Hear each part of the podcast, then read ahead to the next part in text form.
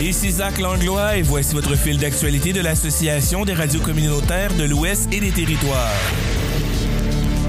Petit réacteur modulaire, la Saskatchewan aura le soutien technique de GE Hitachi. Sask Power et l'entreprise spécialisée en énergie nucléaire GE Hitachi ont signé mardi un accord visant à obtenir du soutien technique dans le cadre du projet de petit réacteur modulaire de la Saskatchewan. L'accord vise le partage des informations techniques et d'ingénierie critique entre la société d'État et GE Hitachi, l'entreprise aussi choisie pour fabriquer le petit réacteur modulaire. Dans un communiqué de presse, la province indique que cette collaboration lui permettra d'éclairer sa décision de poursuivre ou non l'exploitation de l'énergie nucléaire dans la province. Cette décision devrait être prise en 2029. La signature de cet accord vise également à soutenir la planification de la main-d'œuvre et de la chaîne d'approvisionnement nécessaire à la construction d'un PRM en Saskatchewan, de petits réacteurs modulaires, l'obtention de spécifications techniques détaillées d'exigences et de conception BWRX 300 est nécessaire pour notre travail de planification et nos demandes de licence, affirme le président directeur général de Sask Power, Rupen Pandya, dans le communiqué. Le BWRX 300 est un réacteur capable de produire 300 MW à partir d'une seule unité. Le ministre responsable de Sask Energy, Dustin Duncan, estime que le projet de construction d'un petit réacteur modulaire démontre la volonté de la province d'atteindre son objectif de carboneutralité. Pour ce faire, il faudra développer les options qui sont déjà à notre disposition comme le gaz naturel, l'énergie éolienne et l'énergie solaire, tout en recherchant de nouvelles options de production d'électricité de base non émettrices comme l'énergie nucléaire produite par des petits réacteurs modulaires. De son côté, Rupen Pendia reconnaît que la transition énergétique en cours entraînera de profonds changements dans la façon dont la Saskatchewan est alimentée en énergie. La province étudie actuellement deux sites potentiels pour un petit réacteur modulaire près de Elbow et d'Estevan.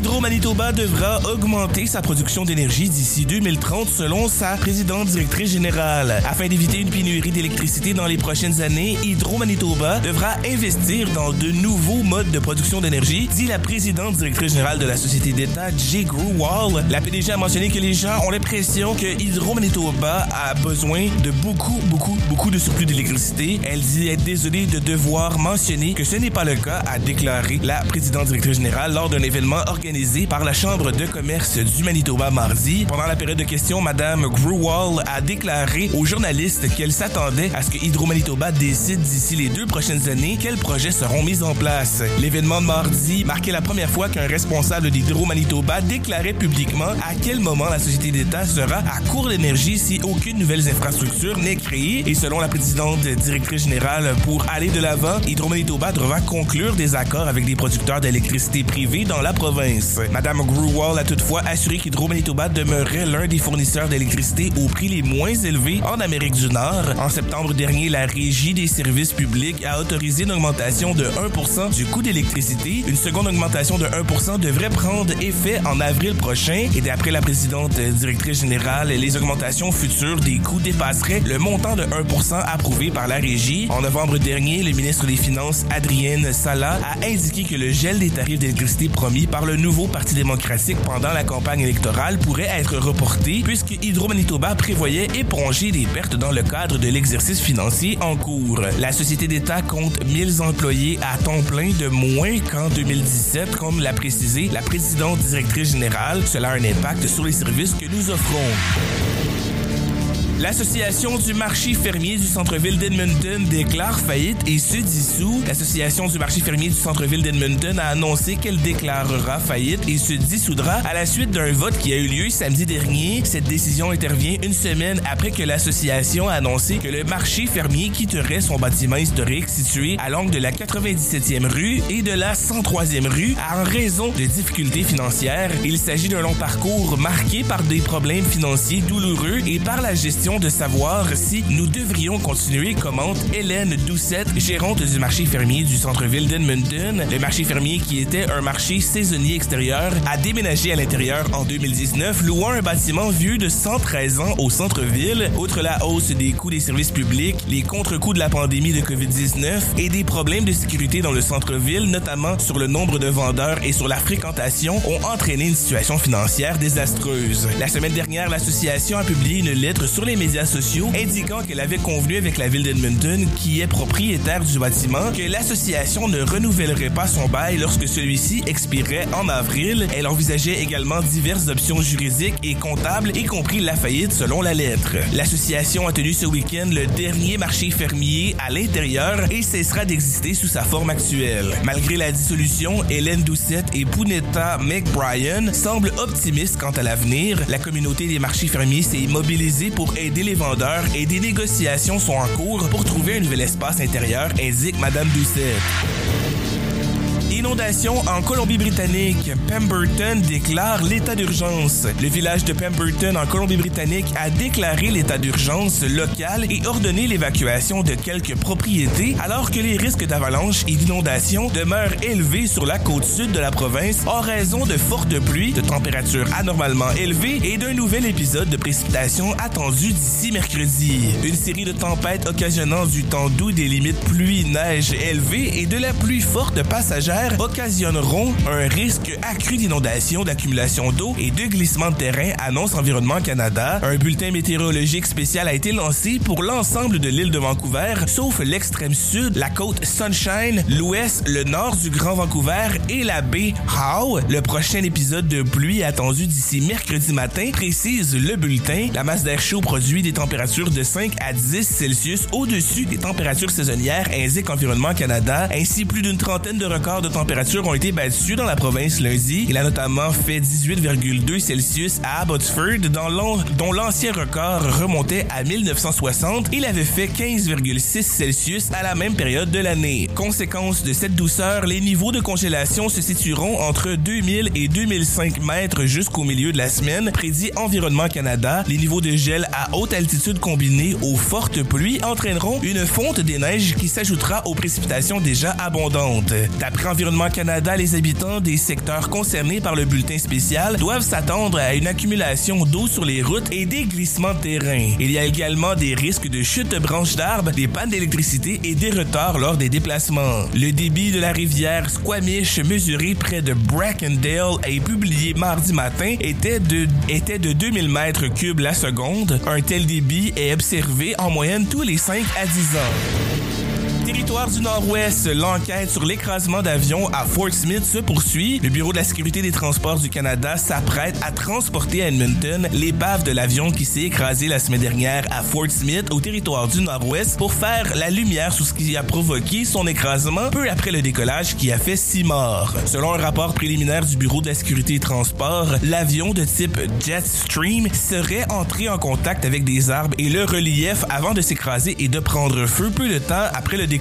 une seule personne, Kurt McDonald, a survécu. Quatre enquêteurs du Bureau de la sécurité du transport sont arrivés au lendemain de l'accident. Ils ont recueilli des renseignements sur le lieu de l'écrasement ainsi que l'état de l'épave et ils ont interrogé les proches des victimes pour expliquer leur travail. D'après John Lee, directeur régional de l'Ouest du Bureau de la sécurité des transports, les petits débris de l'avion ont été placés dans des sacs de nylon à destination d'Edmonton. Tout est prêt, mais pour l'instant, il y a des retards dus aux conditions météorologiques. De la pluie verglaçante sur Fort Smith dimanche, empêchant le fonctionnement de l'hélicoptère déployé pour récupérer ses sacs. Selon le Bureau de la sécurité du transport, le feu se serait prolongé près de 6 heures, ce qui pose des difficultés pour les enquêteurs. Au cours des prochaines semaines, le bureau examinera les commandes de vol puis le système de commande de vol. Les moteurs seront envoyés chez le fabricant situé à Phoenix en Arizona pour un examen approfondi. Trois enquêteurs de l'Air Accident Investigation Branch, l'équivalent du Bureau de sécurité du transport au Royaume-Uni, sont arrivés à Edmonton pour aider au transfert d'informations du constructeur British Aerospace System à propos de tout ce qu'il faut savoir sur le design, la performance et autres.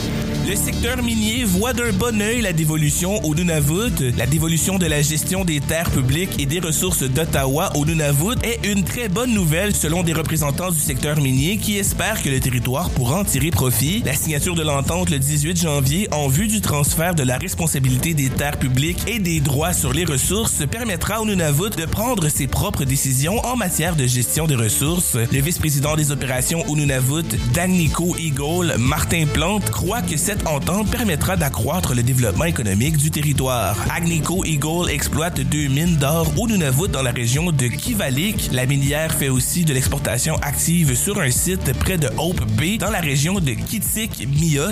Le Nunavut a maintenant trois ans pour la transition de ses responsabilités. La Chambre des mines des territoires du Nord-Ouest et du Nunavut a bien accueilli la dévolution. Le maintien et la croissance d'une industrie minérale forte sont essentiels à l'autonomie économique du Nunavut, a indiqué le président de l'organisme à but non lucratif, Kenny Ruptash, par communiqué. Son directeur Tom Hofer mentionne qu'il ne fait aucun doute que le secteur minier va jouer un rôle très important dans l'économie territoriale, car les possibilités de diversification économique au territoire sont limitées. Toutefois, pour développer davantage le secteur minier, le Nunavut devra trouver des solutions au manque d'accès au territoire. Le Nunavut a quelques projets en chantier, comme un projet de route dans la région de Kivalik et le projet de route et de port en eau profonde de Grey Bay dans le passage du Nord-Ouest. L'entente entre Ottawa et le Nunavut sur la dévolution comprend un volet sur les développements des ressources humaines afin que davantage d'Inuits puissent profiter des emplois qui sont créés.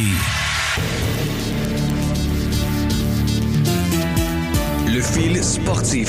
Wayne Gretzky, la découverte d'une boîte de cartes de hockey fait grimper les enchères. Une famille saskatchewanaise a découvert une boîte non ouverte qui contient des milliers de cartes de hockey de la marque OPG. Ces cartes de hockey datant de 1979 et incluent des cartes et incluent des cartes de recrues du célèbre joueur Wayne Gretzky. La famille a mis cette boîte aux enchères et après une semaine, les offres soumises ont déjà dépassé la barre des 1 125 000. Le nombre exact de cartes de recrues de Wayne Gretzky qui se trouve à l'intérieur de la grande boîte blanche demeure toutefois inconnu.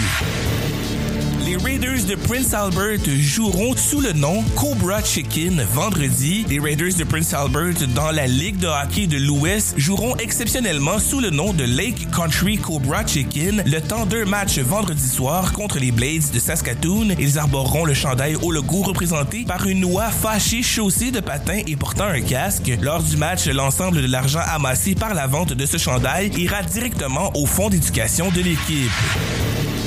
L'ancien joueur des Blue Bombers, Kelly Malvo, est décédé. Kelly Malvo, qui a joué pour les Blue Bombers de Winnipeg de 2006 à 2009, est décédé à l'âge de 47 ans. L'ancien demi défensif a joué 10 saisons dans la Ligue canadienne de football. Il a été champion de la Coupe Grey avec les Stampeders de Calgary en jouant un rôle important dans la victoire en finale de l'Ouest contre Edmonton avec deux interceptions. Kelly Malvo a joué pour les Alouettes de Montréal entre 2004 et 2005. Il a réalisé quatre interceptions en carrière cette année-là, ce qui lui a valu d'être nommé pour la première fois sur l'équipe d'étoiles de la division.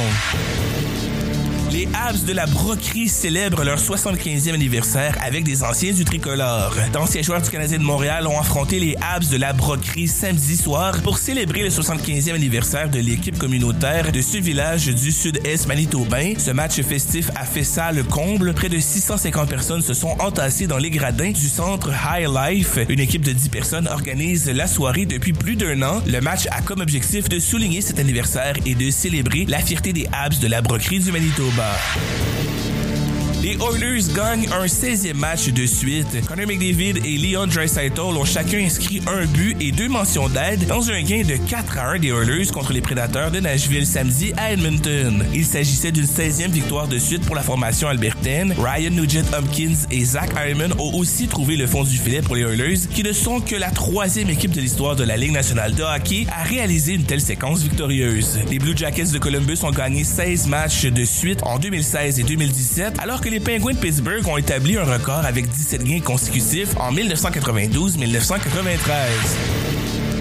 Un sixième podium pour Alexandria Loutit cette saison. La Canadienne Alexandria Loutit est montée sur la troisième marche du podium du tremplin normal à la Coupe du monde de saut à ski de Dubno en Slovénie samedi. Sa compatriote Abigail Strait a terminé en septième position. C'est l'Autrichienne Eva Pinkelnig qui a gagné devant la Slovène Nika Prevek. Loutit en est à son sixième podium individuel de la saison en 12 épreuves. La native de Calgary était également montée sur la deuxième marche du podium avec sa coéquipière équipière Straight lors d'une épreuve par équipe la semaine dernière. Depuis janvier 2023, Lutit enchaîne les succès sur la scène internationale. Elle a récolté 8 podiums sur le circuit, dont une victoire, en plus d'avoir gagné le titre mondial en mars. Au classement de la Coupe du Monde, Lutit occupe le cinquième rang. Ce fil d'actualité est produit par l'ARCO en collaboration avec Boreal FM en Alberta. Ce projet est financé par Patrimoine canadien.